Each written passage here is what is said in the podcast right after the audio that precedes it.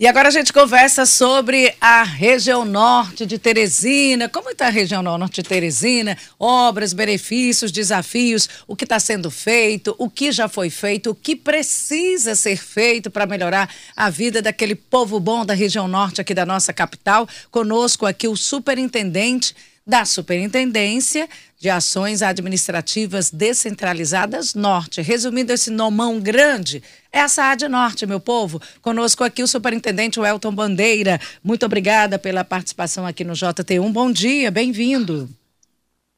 Bom dia, Simone. Bom dia aos ouvintes da Teresina FM. É um prazer estar falando com vocês.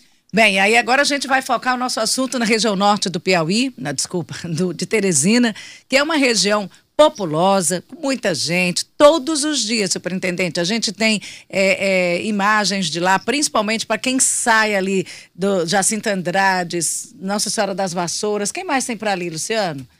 Ah, Mucambinho, você saindo daqui.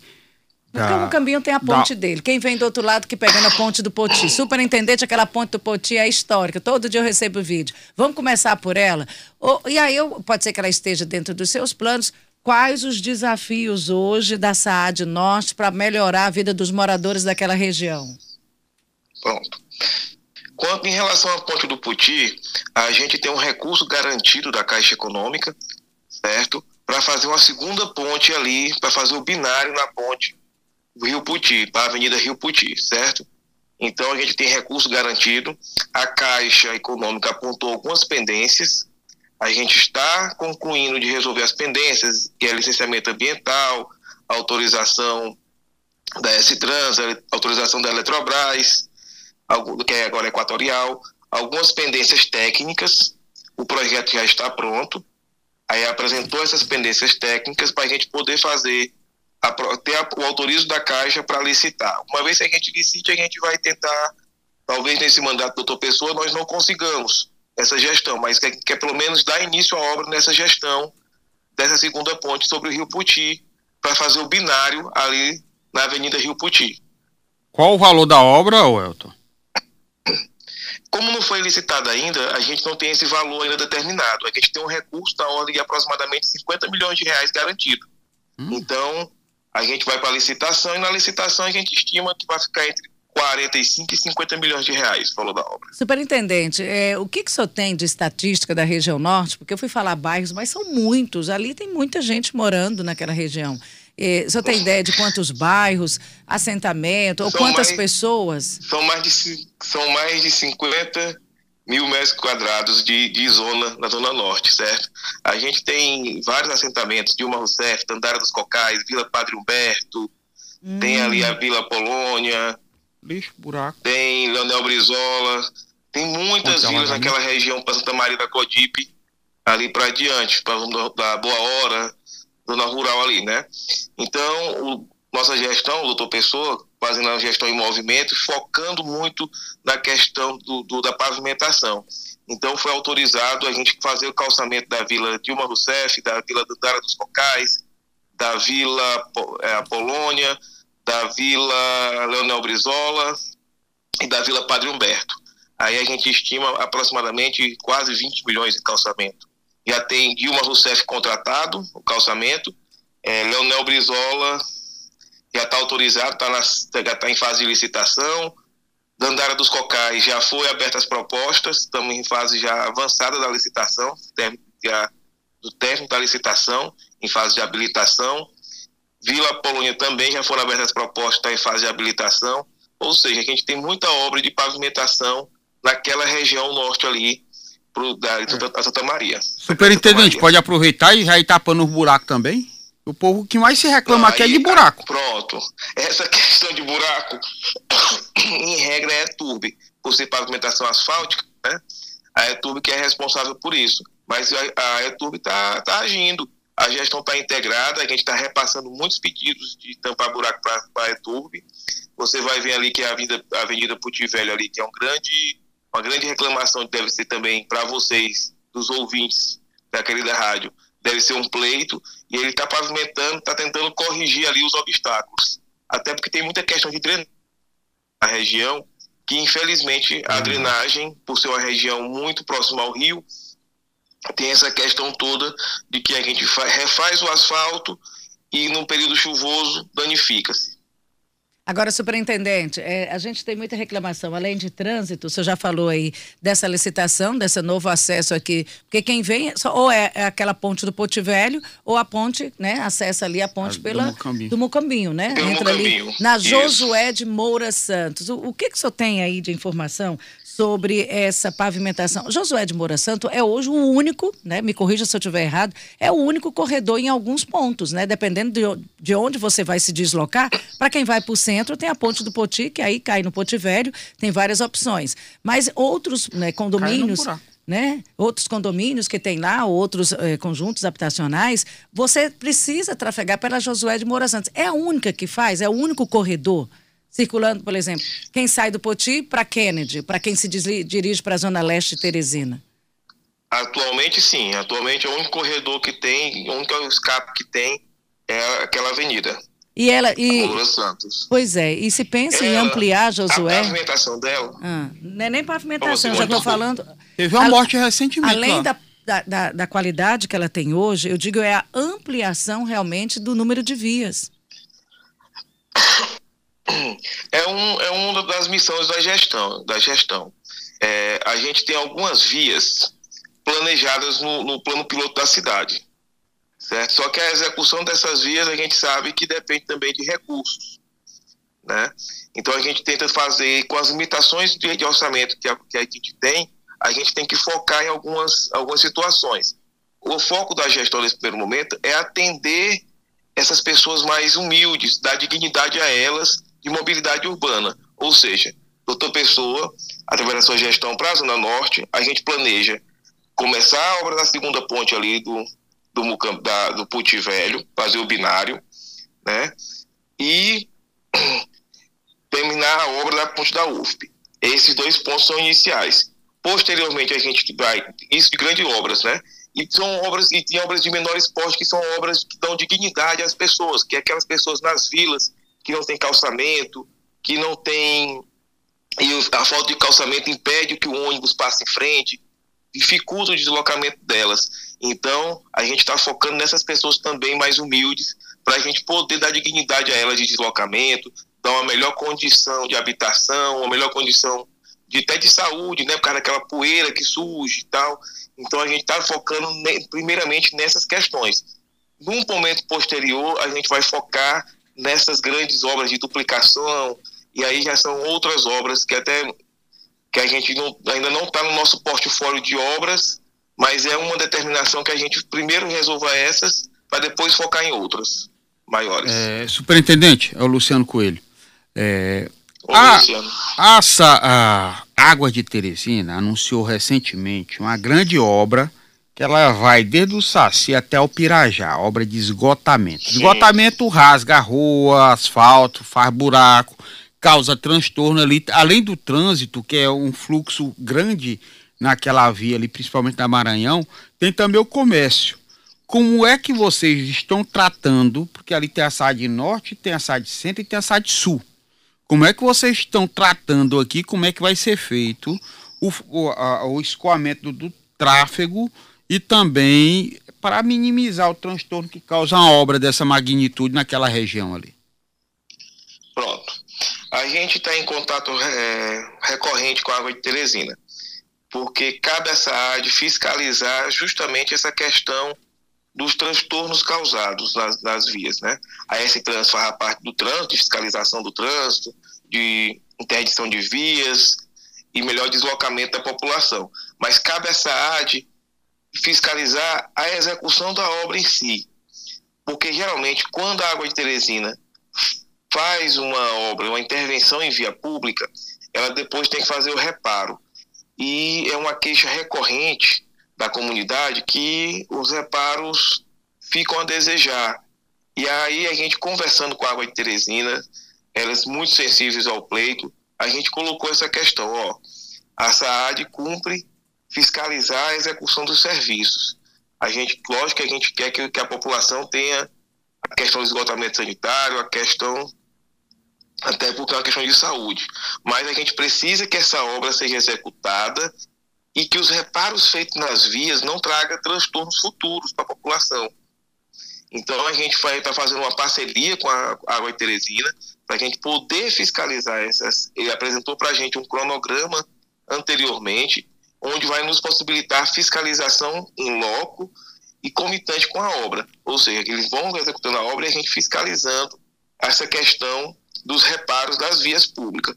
Quanto à questão do trânsito, do gargalo do trânsito causado, dos transtornos causados pelo trânsito, a S-Trans também tem esse projeto já, e já deve estar, o doutor Bruno já deve estar pensando com a sua equipe uma solução que possa é, melhorar o fluxo durante esse período de trânsito, né, esse período de obras. É, superintendente, eu tenho várias perguntas aqui de ouvintes eu, e a gente já esperava toda essa, essa movimentação, porque o senhor sabe que quem é superintendente de alguma região trata diretamente com a vida das pessoas. Então vamos lá aqui para os primeiros questionamentos. Bom dia a todos, é o Guimarães. A Rua do Posto, a Rua do Posto de Saúde do Jacinta e da Panificadora Amorim, os ônibus não estão trafegando por conta dos buracos. O senhor já tem essa informação? a Rua do Posto de Saúde Não. do Jacinto e Panificadora Amorim. Vou... Ô, superintendente, pois anote aí, por favor, porque aí já fica como, como ponto. Rua do Posto de Saúde do Jacinto. Rua do Posto da Panificadora. E da Panificadora Amorim. É, olha, essa reclamação que está sendo colocada agora, eu já tinha visto em outros dias, em outras edições, então é algo recorrente.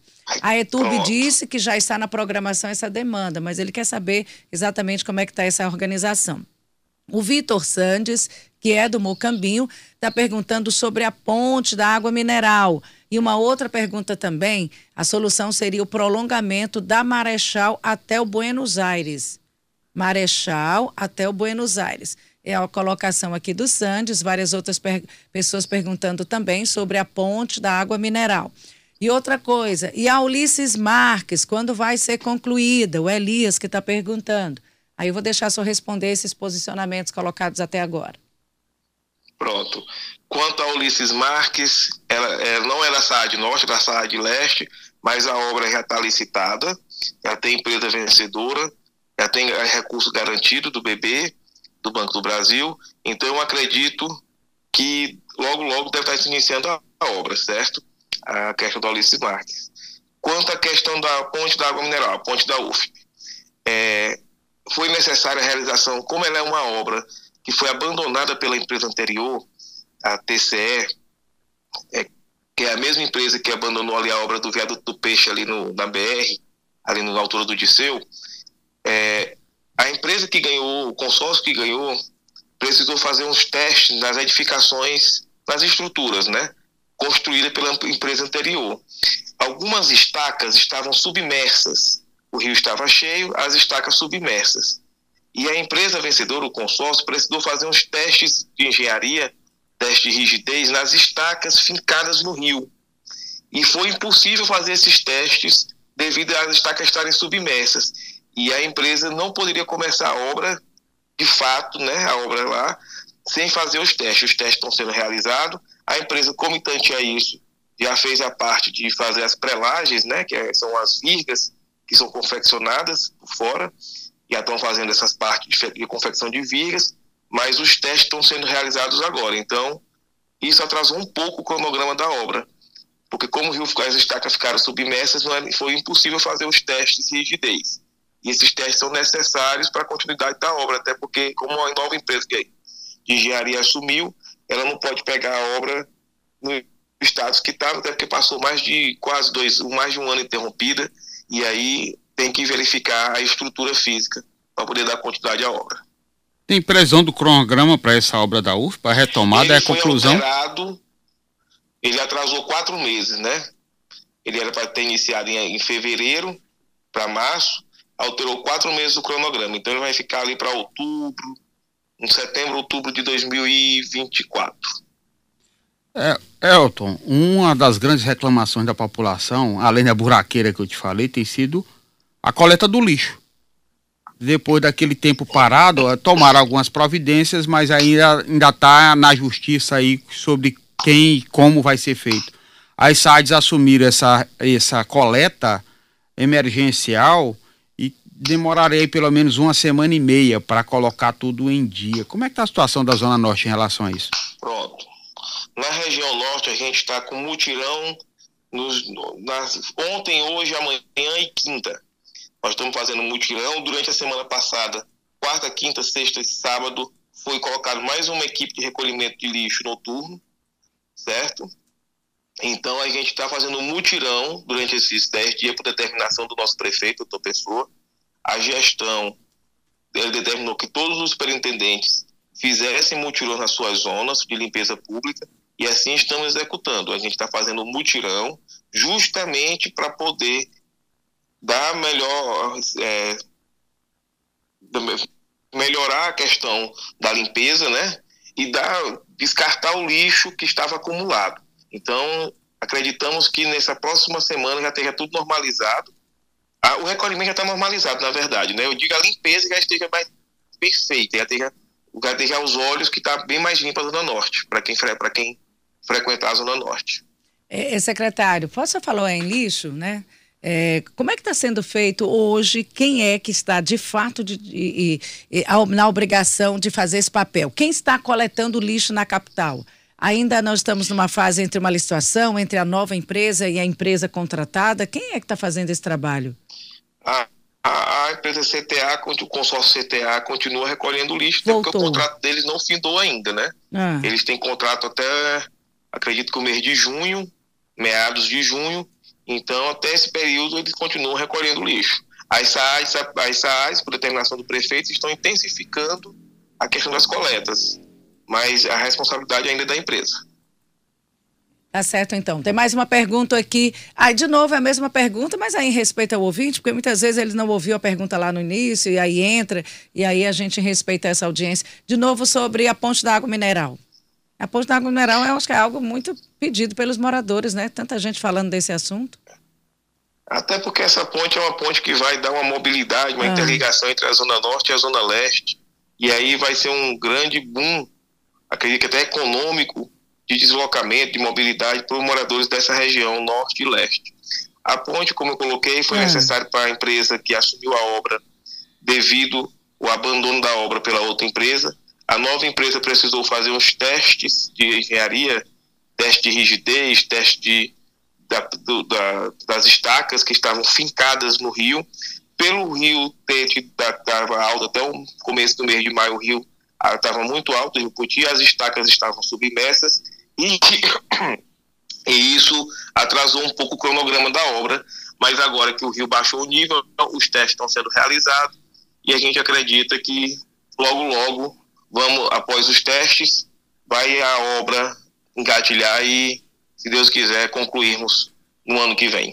E olha, ainda sobre a Josué de Moura Santos, ele disse que é, que é o Milton Filho. Precisa ser atualizado, pois o acesso à avenida do loteamento Cajuí está ineficiente e precisa ser modificado para colocar um livre à direita de quem vem da grande área do Monte Verde. Jacinta Andrade e Santa Maria. Ele fica um gargalho, um gargalho. Mas ele fala, Josué de Moura Santos. De sinalização, ah. é, a gente iniciou a celebrar, a gente iniciou um processo para contratação de empresas de sinalização. É, a S-Trans já tem essa, essa sinalização, mas como a cidade é muito grande, a SAAD vai tentar também ajudar com essa sinalização, tanto vertical quanto horizontal. Então a gente está começando, está iniciando o processo, já está em fase de adesão do ata que a prefeitura já tem, para a gente poder é, colocar essa sinalização, melhorar essa sinalização, e, e tanto horizontal quanto vertical na, na, Zona Norte Teresina. O Elton, de forma bem objetiva, é, você falou de drenagem da Zona Norte, ali é comum haver alagamentos. E teve algumas famílias que precisaram ser retiradas porque perderam as casas já há previsão da construção, da entrega dessas casas, dessas famílias que foram afetadas nas últimas enchentes? Pronto. É, nessas, nessa última, nessas últimas chuvas né, desse ano, a gente não teve casos de inundações, certo? A gente tem famílias que estavam em zonas de risco. Graças a Deus, devido a algumas medidas preventivas realizadas pela gestão, certo? Não tivemos nenhuma casa com alagamento e inundação. Tivemos medidas preventivas, retiramos famílias que estavam em zona de risco para poder o aluguel solidário. Quanto à resposta objetiva, questão das casas, a Sendu vai dar a ordem de serviço agora do, da questão ali do Leonel Brizola, de cento, salvo engano, 112 casas são previstas justamente para essas famílias que estão no aluguel solidário.